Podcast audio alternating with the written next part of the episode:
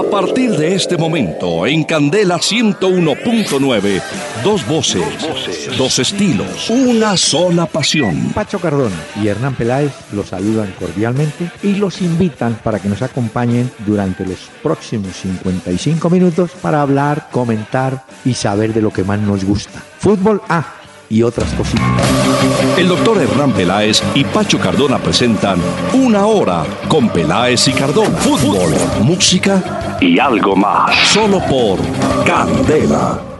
Muy buenas. Muy buenas noches a todos los amables oyentes de Candela Estéreo, 101.9 eh, del FM en Bogotá, que nos van a acompañar a partir de este momento, con un lunes y mucha actividad y noticia buena por el lado del ciclismo, porque entiendo, don Pachito, que recuperó Nairo el primer lugar. ¿O estoy equivocado?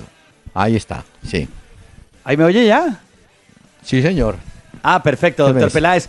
Buenas noches para usted, para todos los oyentes de la familia Candela. Sí, señor, no se está equivocando. Nairo Quintana, de nuevo, es el líder de la Vuelta a España. Ganó la etapa de Lagos de Covadonga el día de hoy y se vestirá de rojo el colombiano. Ah, muy bien por él. Pero también tenemos, eh, bueno, noticias del fútbol porque esta semana no habrá suramericana ni nada por el estilo. Bueno, en Colombia se van a jugar una, una cantidad de partidos que están pendientes de la liga, pero la prioridad, obviamente, la eliminatoria al Mundial. El primero de septiembre en Barranquilla, Colombia, Venezuela, hmm. en semana. Ese día cívico en Barranquilla, ¿no? Sí, 3.30, doctor Peláez. Además, ese calor que hace en Barranquilla a esa hora. Y el siguiente será el martes a las 7.45 contra Brasil, allá en Manaus. En Manaus. Señor, pero yo creo que usted también lo oyó alguna vez. El mundo musical de América ha perdido a un compositor, cantante, y un hombre que generó con su estilo de vida polémicas, pero fue realmente un icono. Dicen que logró vender, es un dato impresionante, 100 millones de copias de tantos temas que hizo, que mm. grabó. Además, la Sociedad de Autores en México cuentan con él como el mayor compositor en número de obras musicales. Obviamente hablamos de Juan Gabriel. Aquí está uno de sus temas clásicos, Querida.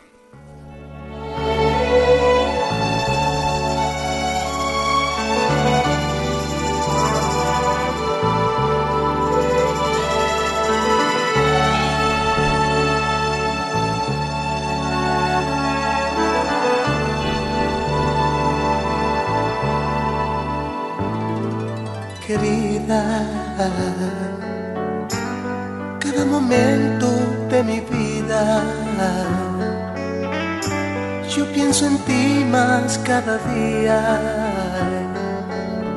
Mira mi soledad, mira mi soledad, que no me sienta nada bien. Oh, ven ya, querida me ha sanado bien la herida. te extraño y lloro todavía.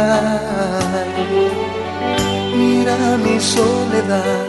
Una, una de las condiciones que tuvo Juan Gabriel fue que admitió que muchos intérpretes pues le pedían permiso obviamente y interpretaban sus canciones.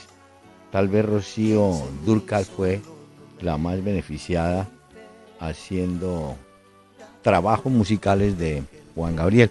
Usted sabe, Pacho, que su nombre verdadero es Alberto Aguilera Valadez y había nacido en Parácuaro, Michoacán. Murió, entiendo, en Santa Mónica, California, un paro cardíaco, ¿no? 66 años. Correcto. Eh, Murió muy joven, de todas formas, doctor Peláez. Y ahora el tema es la herencia. ¿Qué va a pasar con los 30 millones de dólares que ha dejado Juan Gabriel? Oyentes. Ya. El hombre no ha descansado. Ese es un este tema. Claro, no, pero es que, doctor Peláez, pues usted y todos sabemos que uno se muere y nada se lleva, pero hoy hablan de la herencia que es superior a 30 millones de dólares. Incluso la revista Forbes de la edición Brasil dice que está en el puesto número 18 entre los músicos más ricos del mundo y que puede ser mucho más la fortuna hasta el día de hoy. Claro. Porque a partir de ahora vienen homenajes y seguirán pasando sus canciones. Y cada vez que suena una canción de estas, ¡pum! Factura la marca Juan Gabriel de ahora en adelante. Óigame, y un, detalle, hombre. Pagó cárcel durante mucho tiempo en su juventud por una, una falla que él no había o un error. Él, siempre negó que eso hubiera ocurrido. Eh, estuvo en un orfanato de entre los 5 y los 14 años cuando decidió, decidió volarse realmente a buscar vida. Y eh, este tema que estábamos escuchando, querida, fue el primero que compuso, oiga bien, a los 13 años. Hmm. Realmente fue un fenómeno. Juan Gabriel. ¿Y ese también se lo dedicaría a la mamá? Porque hay muchas que le dedicó a la mamá, ¿no? Por haberlo abandonado. Y le quiero contar, hay un concierto de él grabado en el Palacio de Bellas Artes de México, de México, impresionante, porque ahí canta todo, de todo, lo acompaña una orquesta tipo sinfónica, lo acompaña un mariachi, bueno, el hombre hizo que un este trabajo lindísimo. Un ícono de la música, como lo ha dicho usted, doctor Peláez, un grande mm. de la música, y por eso tanta gente en el mundo, pues mm. eh, con mucho pesar, da la noticia de su muerte. Y bueno, se ha ido Juan Gabriel, que además la historia de vida, como usted también muy bien lo dice, lo hace aún más ídolo, porque es una persona que viene de abajo, de buscarse mundo, de abrirse espacios, de trabajar, de conseguir cosas y eso lo hace aún más ídolo. Es cierto. Bueno, mire, para los oyentes, un resumen.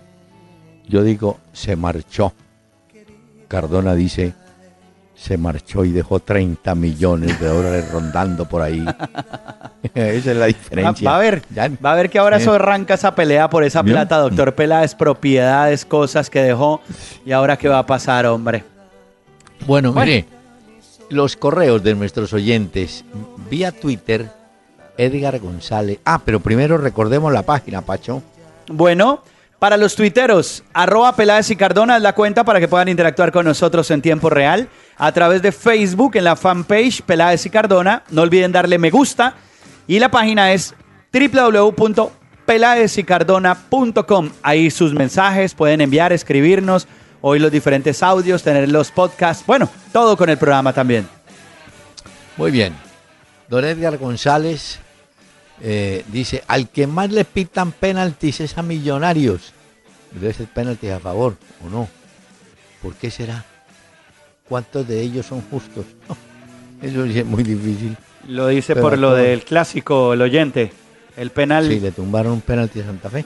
Pero clarísimo porque es una mano en el área y de David Machado y el árbitro Andrés Rojas no dio la pena máxima y protestaron los jugadores y el cuerpo técnico con toda la razón porque era pena a favor de Independiente Santa Fe, doctor Peláez. ¿Cómo se llama el árbitro? Andrés Rojas. ¿Y usted cree que ese era el árbitro para ese clásico? Bueno. No sé si era el árbitro, pero yo, como a usted le gustan los titulares, pondría hoy robo a mano armada. Tampoco es que haya sido un clásico muy espectacular en cuanto al fútbol, ¿no? Todavía están los equipos en mora de mostrar buen fútbol. Bueno, mire, pero yo siempre digo, y apunte joven, hoy te quitan y mañana te dan. Ah, mañana le van a regalar uno a Santa Fe, así como le tumbaron uno. A todos los equipos les da lo mismo, hombre. Sí, el tema es que no levanta cabeza Santa Fe, doctor Peláez. ¿Cómo que no? Ah, porque perdió la pues, Sudamericana. sí, claro, viene la Recopa, la perdió, perdió el Clásico también. La gente empieza a ponerse un poquito nerviosa. Entonces no era tan malo Alexis. pues. Bueno, sigamos. Sí, sí, de acuerdo. Osvaldo Cabrales.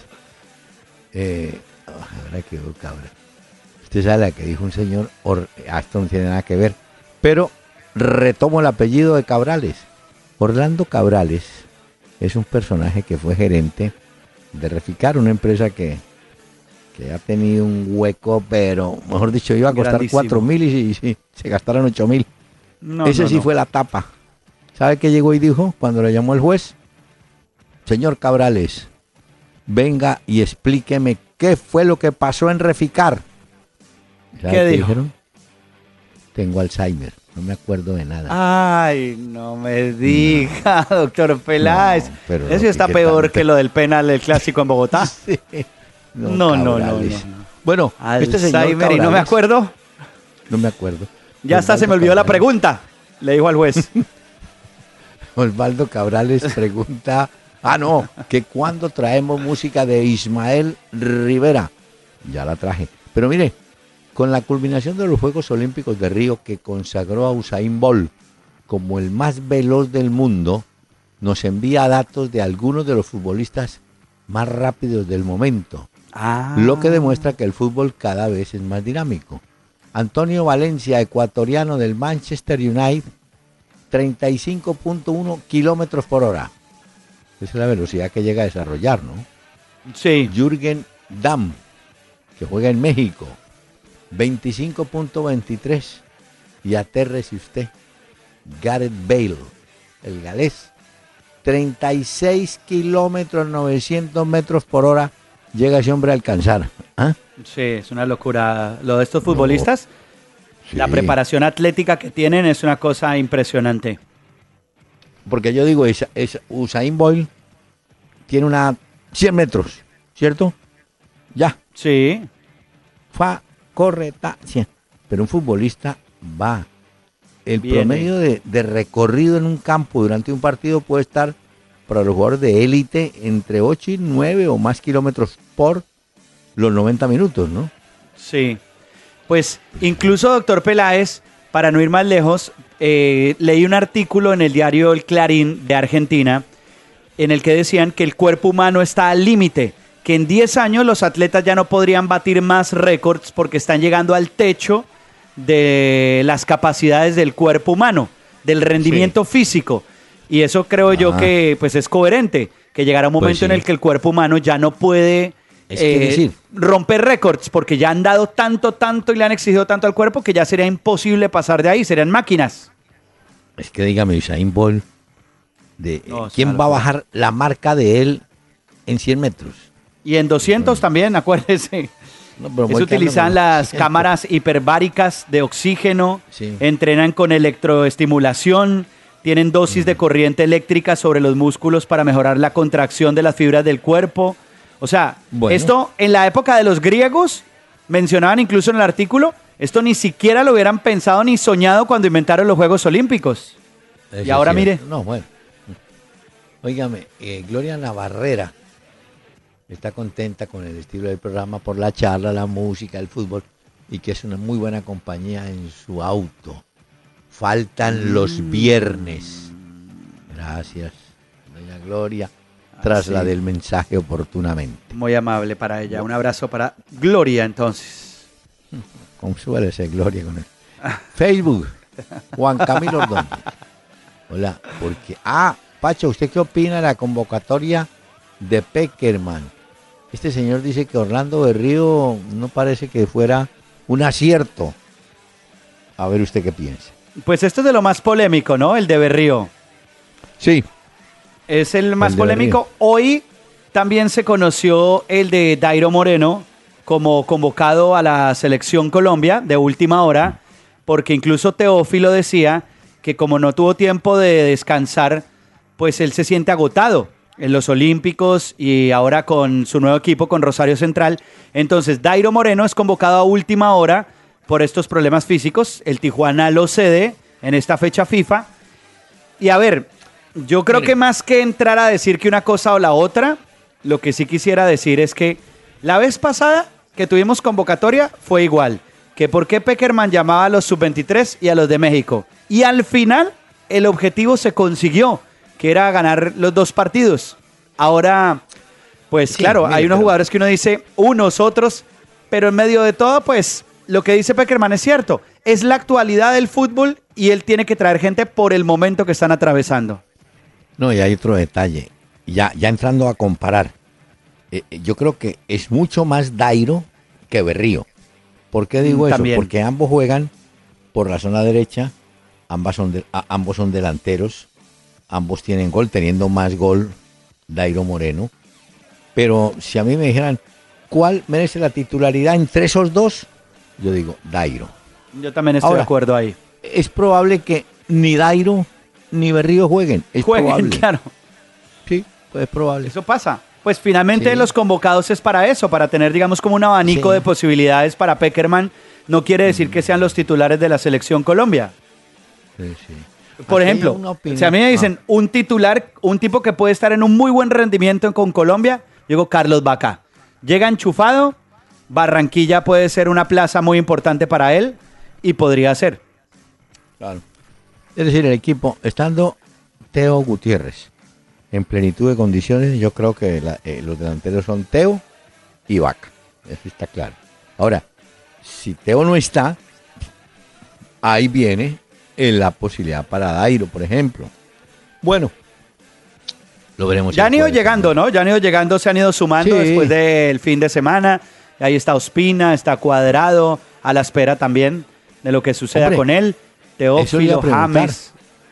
Lo de Cuadrado. Cuadrado es uno de los ocho jugadores que entre hoy y creo que el miércoles por la noche definen si se quedan en sus equipos del momento o se van. 31 de agosto vence el plazo. 31 de agosto. Conte no ha contado con él.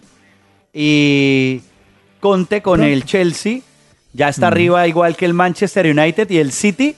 Tienen el puntaje ideal. Están en la cima los tres de la tabla y van mostrando sus frutos, pero lo de lo de cuadrado todavía es incierto, doctor Pelas. Hay que esperar un anuncio oficial. Sí, pero pues, ya es cuestión de horas porque el, plazo vence el miércoles a las 12 de la noche, entonces de aquí allá sabremos. Eh, mire, un tuitero que escribe uno como cualquiera. ¿Ustedes creen que el mejor Ronaldinho fue mejor que el mejor Messi? Yo así lo creo. Mm. El mejor Ronaldinho que, el mejor Messi. Cuando él dice, él dice el mejor Ronaldinho se refiere al mejor momento futbolístico de Ronaldinho. Pero yo lo oí de este dato nomás. Si usted compara títulos ganados por ambos, lo de Messi es muy, muy superior a lo que haya ganado eh, Ronaldinho, jugando bien. A mí lo que pasa es que me parece que son muy diferentes. Eh, mm. Ronaldinho, pues, era un tipo que tocaba la pelota, era alegre jugando al fútbol. Messi lo ve uno más concentrado en la jugada. Este fin de semana volvió a hacer la locura frente al Atlético de Bilbao. Tuvo un gran desempeño. Pero yo creo, claro, guardando proporciones, yo sí creo que Messi, para mí, pues, eh, es mejor el momento del, del, más grande Messi que el más grande Ronaldinho. Y le digo esto, eh, fue más durar, es, es, es, más duradero el momento de Messi que el momento que tuvo Ronaldinho. No, no que haya sido fugaz, ni mucho menos, pero yo creo que Ronaldinho pudo haber sido mucho más en el tiempo. Pero sí, pero es que este otro no para. No le digo lo del Atlético de Madrid, doctor Peláez, el fin de semana ponía pases como un loco de lado a lado, la tocaba, corría. Y la vez pasada que le preguntaban a Luis Enrique, bueno, y cuando Messi se vuelva más viejo, ¿qué va a suceder? Porque él no va a tener el mismo despliegue físico. Él dijo, es tan inteligente que no tendrá que correr tanto. Sabrá lo que va a hacer con la pelota y seguramente jugará en su posición en la que sienta más cómodo. y ya, fue lo que dijo. Para Luis Enrique. Luis Enrique.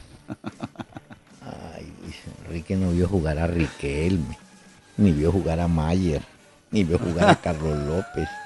En el fútbol siempre fue así. Y uno que va en camino de serlo es Omar Pérez, que cada vez mm. corre menos y trata de aprovechar su sentido de armar juego pegándole a la pelota un pase largo y tal. De manera que, ah, Luis Enrique, te voy a dar otro dato. Los delanteros cuando van recibiendo años, empiezan a buscar, empiezan a retroceder, a recular como los toros y van buscando, van buscando el sitio donde jugar. De manera, Pachito, que No le pierda tiempo a la respuesta de Luis Enrique. De Luis Enrique. Bueno, doctor Peláez. Muchacho, muchacho, muy ingenuo. Mire. Ay, Dios mío. Usted vio jugar a, a Riquelme, ¿no? Sí, claro. Juan Román Riquelme, por supuesto. No le faltaba sino el asiento. No, nada. No, no, de acuerdo. Pero es que la... bueno, le fue muy bien en algunos, en otros clubes no tanto, ¿no? Oiga, Pacho, me pareció muy honrada la declaración que Omar Pérez le dio a los medios de su país, ¿no? Dijo que él eh, veía que su momento se acercaba, se refiere al momento de retiro, y que lo haría en el momento que más le conviniera a Santa Fe y a él.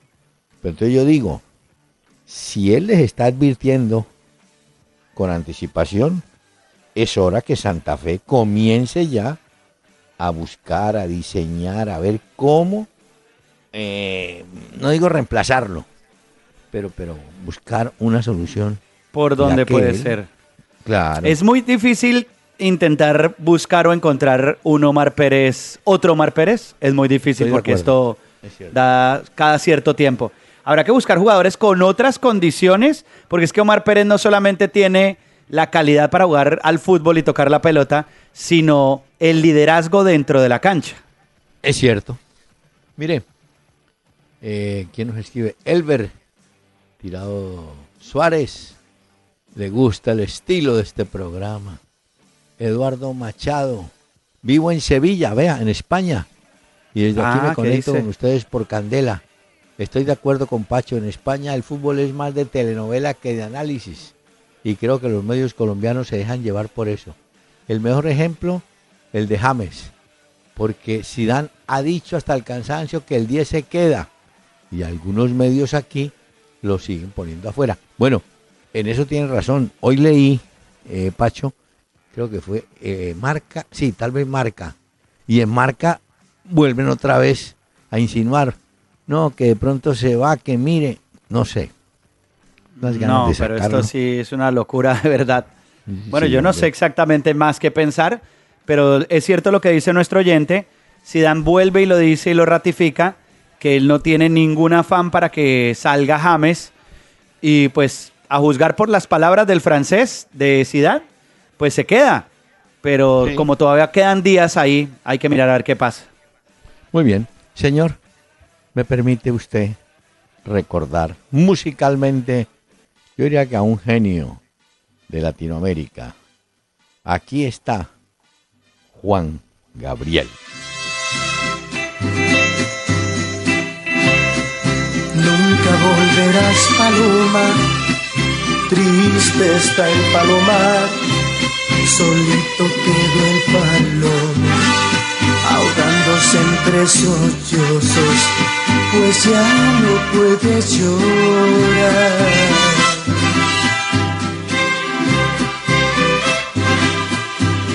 pobrecito del palomo, cansado está de sufrir. Al aire, en Candela 101.9, una hora con Peláez y Cardona. Fútbol, música y algo más. Mi cumpleaños, calma de diamante, recordando este hombre que te Doctor Peláez, esta noche, como usted ha traído a Juan Gabriel, yo también he traído parte de la vida y la historia de Juan Gabriel pero en esta canción ustedes lo van a oír al lado del gran Andrés Calamaro. Oigan eso.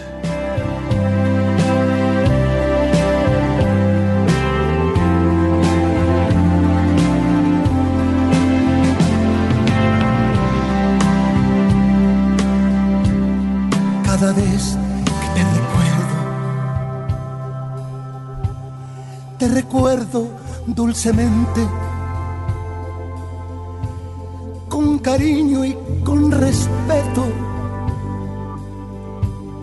con amor y admiración. Fue tan bello nuestro encuentro, nuestra entrega y nuestro amor.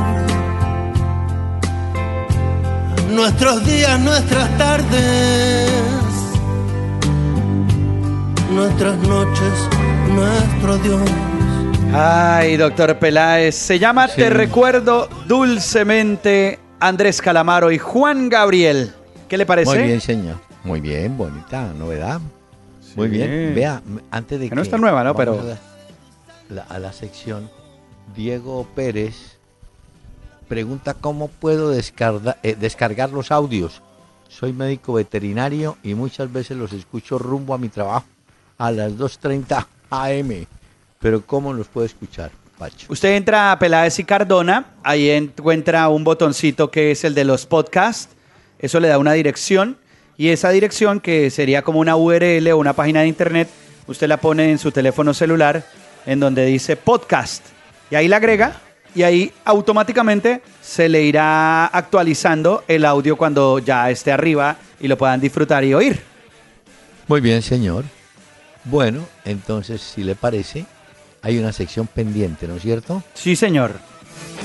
Agencia Colombiana para la Reintegración, Paz, Equidad y Educación presenta ¿Quién juega limpio? Mm, tengo, doctor Peláez. ¿Quién juega limpio? Me parece que lo que hicieron en Medellín en el Atanasio, previo al clásico entre Nacional y Medellín, que ganó Nacional, con Mariana Pajón, y mostrando que definitivamente los equipos de Antioquia se unen para eso, me parece que es una forma de mostrar juego limpio. La llevaron, mostraron la medalla de oro de Mariana Pajón, pero además los jugadores se pararon de forma intercalada, sobre todo anunciando y diciendo que paz es lo que debe haber en los estadios.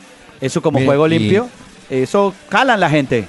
Y quiero contarle que, por ejemplo, en la liga italiana, tuve la oportunidad de ver todos los partidos, en todos los partidos, el público en alguna parte de la tribuna llevaba un mensaje de solidaridad con mm, los familiares de las terremoto. víctimas, porque hay que, sí, hay que aclarar, las víctimas murieron, los familiares de las víctimas sobreviven. Entonces hacen un saludo, todos los jugadores guardaron respetuoso silencio. Y el público aquí está acostumbrado a aplaudir. Y aplaudieron durante ese minuto en todos los estadios de Italia, yo, donde celebró, se celebró la jornada profesional. Y se acuerda que le había dicho que la taquilla del Nápoles, parte, no toda, iba a ser destinada a las los familiares, pues, y a las víctimas, sobre todo los que quedaron con casas destruidas y ese tipo de cosas. Sí, hombre. Bueno. Mm. Hubo juego limpio también en el juego entre Jaguares y Puebla en el fútbol mexicano, porque en el estadio Víctor Manuel Reina hubo un minuto de aplausos por Juan Gabriel y pusieron la canción Querida Vea usted. Ahora, hay que aclarar, yo no sé la historia, pero a él se le identifica siempre como el divo de Ciudad Juárez. ¿Y, no nació allá? En su canción. No, no nació en Ciudad Juárez. correcto, el divo de Juárez. Eh, y, él, y él siempre en sus canciones por ahí metía el saludo a, a Juárez, a Ciudad Juárez, una ciudad calientica. Bueno, mire, señor, Fútbol de la casa. Ah, pero entonces oigamos el mensaje del patrocinador, doctor Peláez, y ah, hablamos del fútbol de la casa. Sí, señor. Los ganadores de la vida se reconocen por jugar limpio. La solución no es la indiferencia y la guerra, sino por el contrario, la convivencia y, el entendimiento. Le he sacado mucho partido a las derrotas que he tenido. Sé y reconozco que jugando limpio he podido cumplir otras metas y jugando limpio es mejor. Agencia Colombiana para la Reintegración. Todos por un nuevo país. Paz, equidad, educación.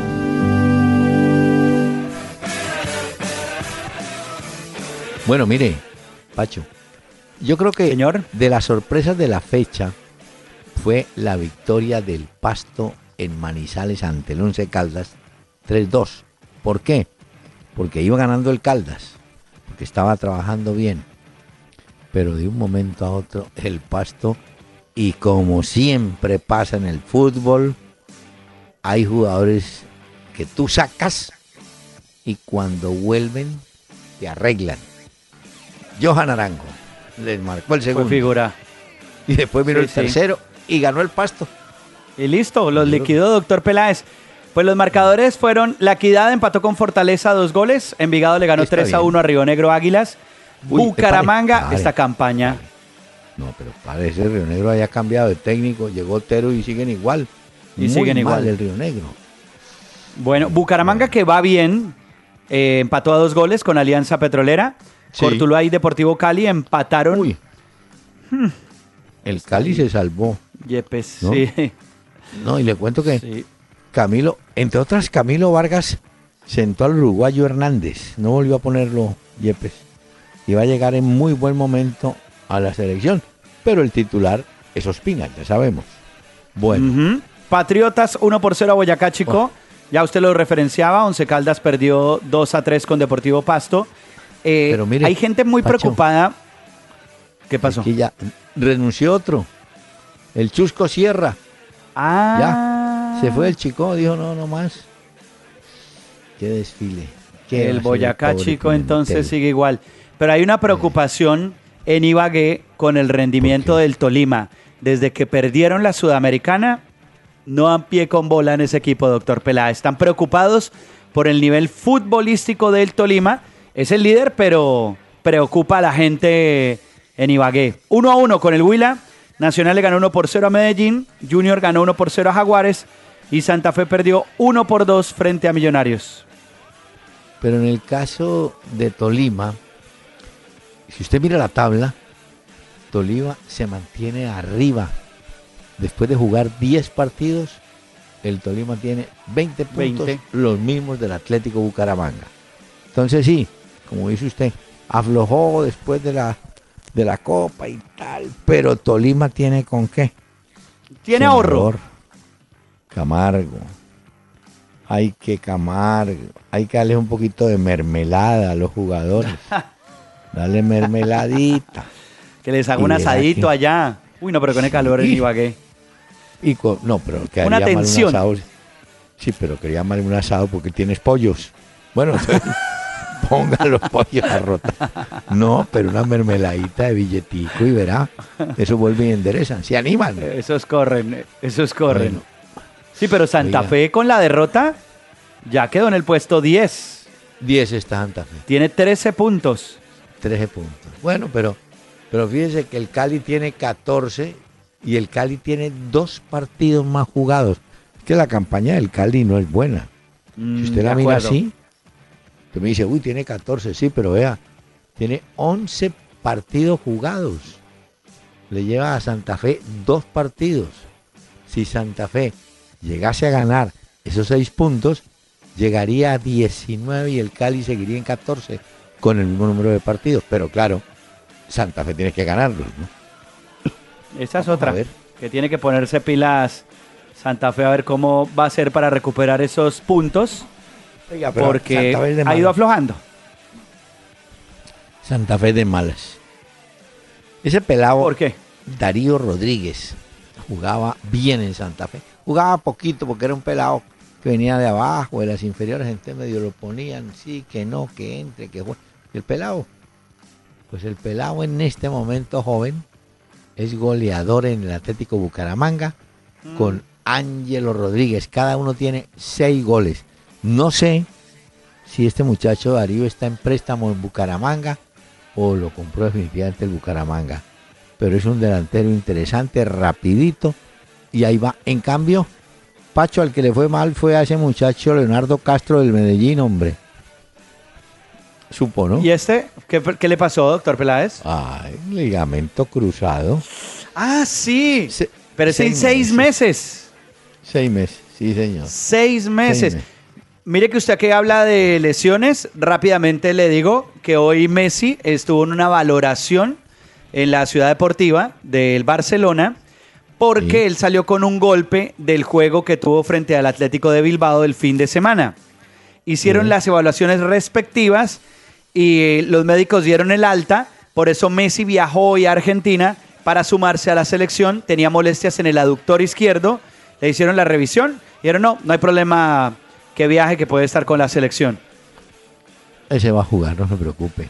sí, pero hace seis meses, ¿no? A Leonardo Castro, seis meses. Seis meses. Simpático fue lo Demasiado.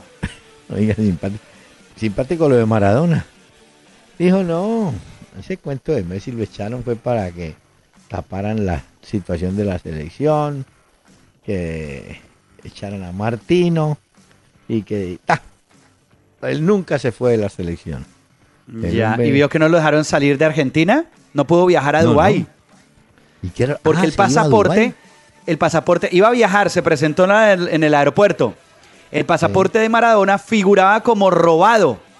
Entonces ahora empieza a decir que hay una, un escarnio político del gobierno para tratar de frenarlo y que no pueda salir del país. Ay, no, no, yo creo que, yo creo que Macri le pone un aviso, vayas hermano, tranquilo. Usted nota, usted nota aquí en Europa que cuando uno sale no le ponen sello en el pasaporte ni nada, con tal de que se vaya. Mm, sí, rapidito, como que arranque de una vez. Sí, no tiene problema. Sin mayor misterio ni problema. Tiene toda la razón. Apunte. A ver. Deportivo Pereira tiene 54 puntos. Sí. América tiene 45. Ahí le ha cortado un poquito. Pero Tigres 43. Cartagena buena campaña, vea. 40. Quindío muy bien con el Cheche Hernández. 39. Leones 38. Universitario Popayán 37 y el último en el grupo, en el grupo de 8 es el Cúcuta Deportivo con 36. Quiere decir, Pacho, que hay Pereira, América, Quindío, Cúcuta, equipos que fueron durante muchos años integrantes de la división mayor en la liga, en la primera, ¿no? Exacto. O sea que hay varios ahí, bueno, y Cartagena también intentando regresar. Bueno. A ver en qué termina todo esto. Porque usted vio lo de la iniciativa de los ocho clubes de querer hacer esa superliga, entre comillas, hmm. en el que dicen que, que, bueno, que ellos quieren hacer rancho aparte, pero es que esto no es tan fácil como se creería. No, no. Eso, yo creo que es, soltaron eso como para presionar. Ahora, donde sí estoy de acuerdo es que deben revisar la tabla de repartición de billete por la televisión. Usted sabe que cuando un equipo oficia de local y lo televisan, le pagan 40 millones y al visitante le dan 10. Pero, claro, hay equipos que usted ve más porque los índices de sintonía así lo piden. Aunque hoy en día se están transmitiendo todos, ¿no? Lo que pasa es que depende también de los horarios pero yo creo que pueden, pueden hacer un ajuste y que ganen un poquito más. Pero ¿sabes cuál es el temor que tengo, Pacho? Ah, yo se lo escribí en el espectador y creo que sale mañana. Hay esos dirigentes, algunos embolsillan el billete, ¿sabe? Sí, claro. Pues eso sí, doctor Peláez. y es que aquí los que están ahí como liderando esto son Nacional, Millonarios, América, Cali Junior y Medellín digamos que son los más eh, grandes. Serios. Y lo que quieren es que repartan esa plata de la televisión de una forma diferente. Y bueno, eso pasa en otros países también, ¿no? Eso sucede en ah, España. Ah, ¿se acuerda que incluso habíamos mencionado acá que algunos clubes de España, entre esos el Real Madrid y el Barcelona, estaban presionando para que la final de la Champions se jugara en otro continente y no en Europa Ah, porque por contratos de televisión les podría tocar más dinero todavía. Claro, si llegaran a jugar la final en el Asia. Bueno, exactamente. Allá sí recibiría más, más billete por los. Sí, no, es, no, es, no es nuevo, pero buscan eso. No. Mire que eh, hace muchos años, por allá en la década del 60, el que ganaba la Copa Libertadores, por ejemplo, que fue el Santos o Peñarol los primeros, y la ganaba un equipo, ganaba la Liga de Campeones, en esa época se llamaba, sí, Liga de Campeones de Europa, se enfrentaban en la que llamaban Copa Intercontinental. Eh, yo recuerdo una célebre final entre Internacionales de Milán que dirigía Elenio Herrera y el Independiente de Avellaneda que lo dirigía don Manuel Yudice, uno que estuvo jugando en el Cali por año 48. Bueno, pero jugaban el que ganaba acá contra el que ganaba allá. Empezó a aparecer, usted recuerda la Toyota en Japón. Sí. Como patrocinador. exacto, porque las primeras finales, por ejemplo, Peñarol Real Madrid, fueron en Montevideo y en Madrid.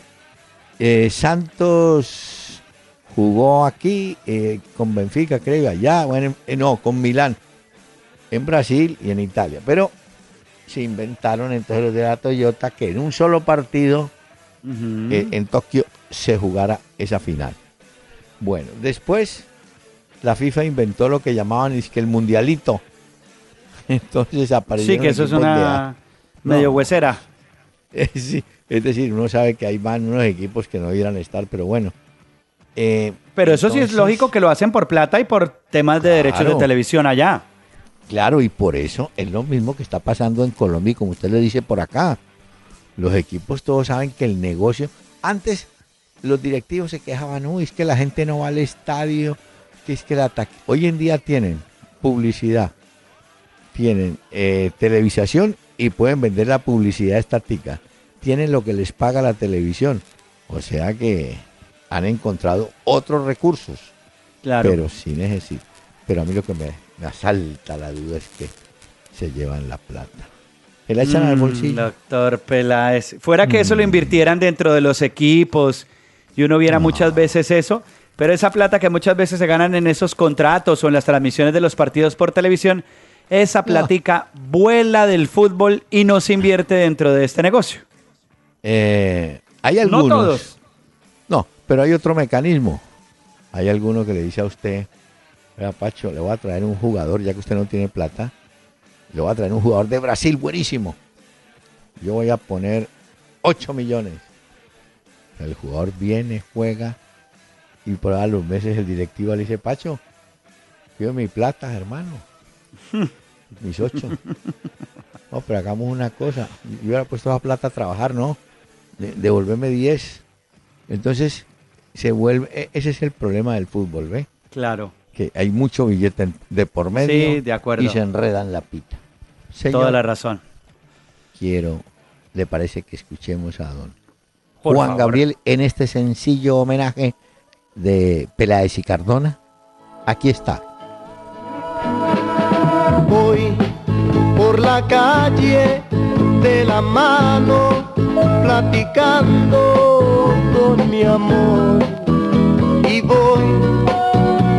recordando cosas serias que me pueden suceder pues ya me pregunta que hasta cuándo nos iremos a casar. Navega www.pelaesicardona.com y escucha nuestros programas. Disfruta de contenidos especiales y conviértete en un seguidor Candela.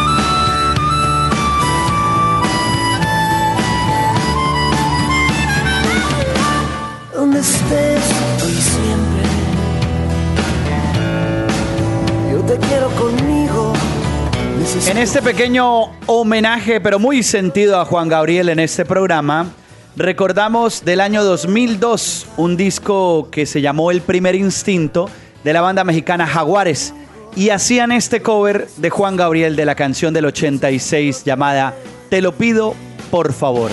Tú me sabes bien cuidar, tú me sabes bien guiar, todo lo haces muy bien tú, ser muy buena es tu virtud, ¿cómo te puedo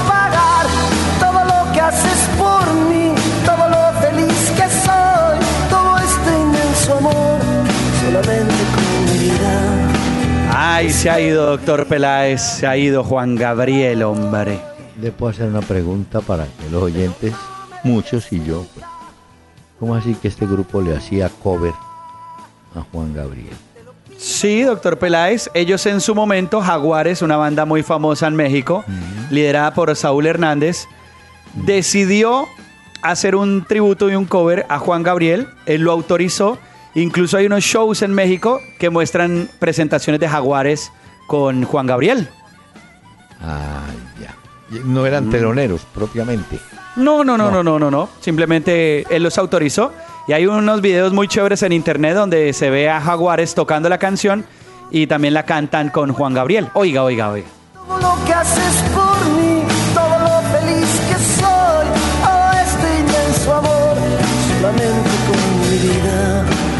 Te lo pido, por favor, se llama esta canción, doctor Peláez. Bueno, mire, tenemos que empezar a ambientar la semana de la eliminatoria. Por ejemplo, usted se dio cuenta que Argentina tuvo que prescindir de Sergio el Cunagüero. Una lesión lo saca del partido o de los partidos. Eh, salió lesionado en el juego de este fin de semana del Manchester City, en el que ganaron. ¿Vio alguno de la Premier, doctor Peláez, que estuvieron muy buenos? Mm. No, no lo vi. Uy, pero estuvieron buenísimos. Pero este se salvó de una tarjeta roja, güero, le metió un codazo a un jugador, se salvó. Ganaron 3 a 1 al West Ham. Eh, Sterling fue la figura de ese partido, pero se lesionó Agüero. Por eso queda descartado de los juegos de la eliminatoria con la selección de Argentina. Y le tengo dos novedades de Perú. Eh, Oscar Wilches, eh, lesión en Cusco Mm, y no alcanza. Y Paolo Guerrero ya anunciaron que después de las eliminatorias va al Locomotiv. Sale de Flamengo ah. directamente para allá. Doctor eh, Peláez, y pasó otra cosa. No, no, termine lo de Perú y le cuento qué pasó. No, eh, digo que en el equipo peruano están muy contentos porque Cristian Cueva, usted sabe que está en San Pablo, sí. Le ha ido muy bien y va a ser el volante organizador en el cual confía Gareca. ¿Qué me decía? Ah, bueno. No, le iba a decir que el Manchester United jugó el pasado viernes contra el Hull City. Y resulta que el gol fue en el minuto 92 de Marcus Rashford. Pues resulta que cuando se fueron a celebrar, se vino abajo la grada, la que queda más cerca ahí pues de la cancha. Y resulta que una señora se estaba ahogando porque se le vino encima toda la gente. Y rápido, rápido, Felaini, el afrudito que conocemos, salió a correr porque vio que la señora estaba debajo de todo el mundo y ayudó rápido a la señora y fue un héroe porque pudo haber sido una tragedia lo de Old Trafford, lo que sucedió el pasado viernes y Felaini estaba muy atento y rescató a la señora. Vea, hombre, me imagino que son detalles que hay que reconocer, ¿no? Sí, sí, puedo hacer una... Eh, Bolivia. Usted sabe que Bolivia estrena técnico para esta doble jornada, ¿no? Ángel Guillermo Hoyos. Pues bien, eh, ha llamado a un delantero, Bruno Miranda. Es una promesa boliviana con la... Es que creo que está en Chile. Ese es el jugador que piensa poner en la titular Ángel Guillermo Hoyos. Bruno Miranda, no lo olvide. ¿Yo? Ya. Y este fin de semana. ¿18 años? Chile. Ok, lo apuntamos acá. No, que este fin de semana en Dinamarca hay un jugador que fue campeón de la Eurocopa del 92 con Dinamarca y es eh, Lars Elstrup. Resulta que este jugador se metió este fin de semana a la cancha cuando se estaba disputando un partido entre Randers y el eh, Salzburg y el tipo se metió en peloto a la cancha y se paró de cabeza. El tipo como que se le raya la... Eh, se le corre el champú. Tiene 53 años y se metió a la cancha el exjugador danés en peloto hasta que la policía lo tuvo que sacar del campo. Pero esto normalmente se ve por los hinchas, pero no por exjugadores. Y este tipo que jugó incluso muchos años fue pues este fin de semana tendencia en las redes sociales. Ya, óigame, en el partido de el Juventus y Lazio, em, la gente, claro, la gente le tiene ojeriza ahora a Higuaín por lo del peso, ¿no? Sí, el hombre, lo gordito.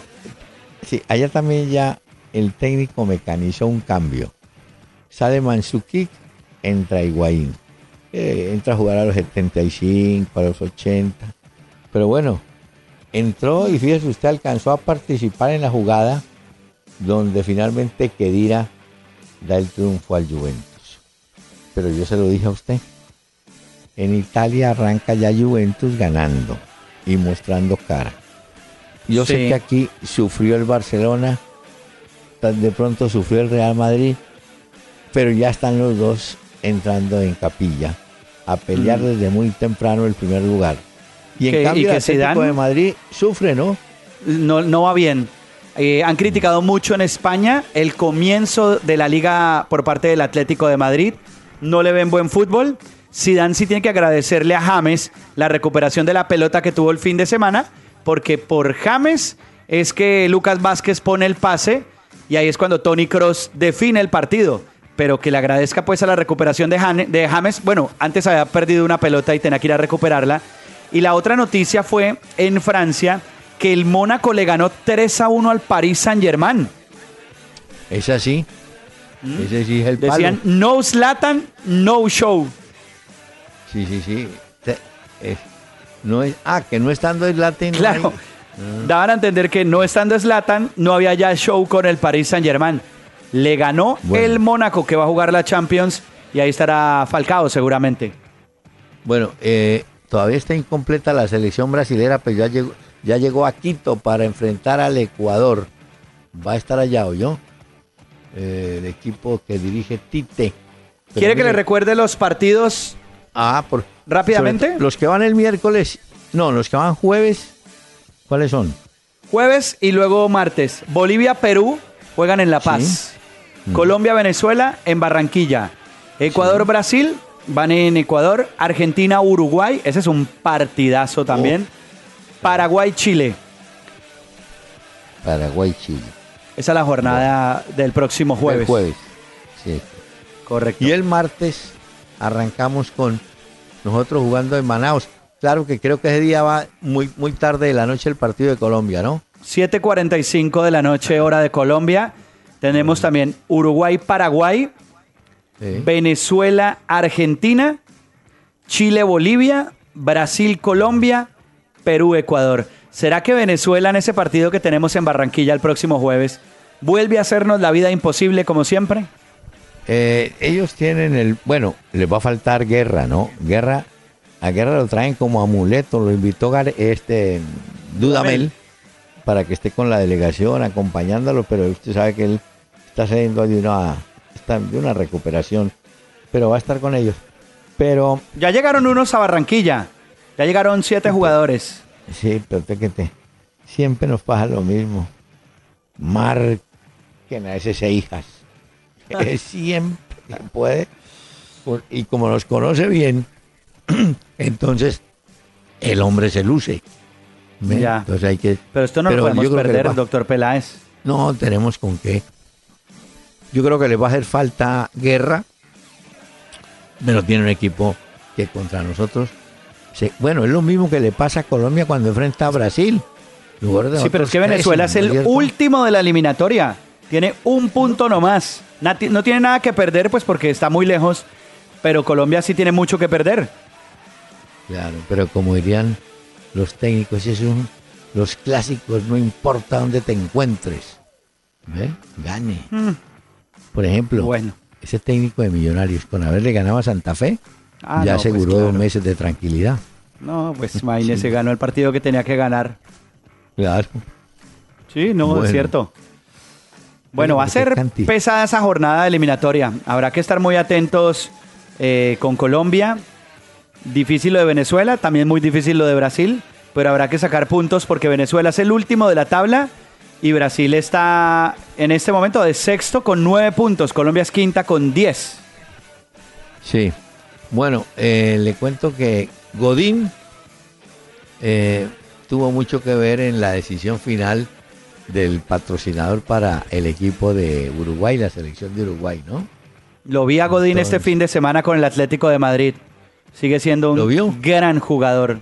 Muy bien. Mire, y hay otro jugador lesionado por el lado uruguayo, vecino, un volante, tanto así que llamaron a Guzmán Pereira de última hora, lo llamaron para reemplazarlo. O sea que por todos los lados caen jugadores, ¿no? Sí, ¿Ah? por eso es que siempre se entrega una lista preliminar, que Peckerman la entregó el viernes, y sobre esa lista preliminar hay que tener en cuenta lo que suceda durante el fin de semana, que es lo que ya pasó, porque como mencionábamos, hay muchos eh, que se pierden la convocatoria por lesiones. y cayeron bastantes por las lesiones hablando de lesiones, el arquero titular del Bayer Leverkusen se llama Ber Leno, perdió la memoria durante un partido. Oiga bien, le pegaron un pelotazo que iba a 93 kilómetros por hora. Lo mm. recibió, lo impactó en el rostro y perdió bueno, se ha recuperado, pero ¿cómo le parece el susto del hombre? ah? No, Sí, pues claro. Señor, No, y que un jugador quede ahí como Mire. turuleto, Mire. eso asusta a cualquiera. señor. El tiempo se fue No. Pero queremos muy hoy rápido, dejar- doctor Peláez. a, nuestro, a, a nuestros oyentes con un recuerdo musical. El de Juan Gabriel. querida. Cada momento yo pienso en ti más cada día. Mira mi soledad, mira mi soledad, que no me sienta nada bien. Oh. El doctor Hernán Peláez y Pacho Cardona regresarán mañana a las 7 de la noche por Candela 101.9 para presentarnos Una Hora con Peláez y Cardona. Fútbol, música y algo más. Solo por Candela.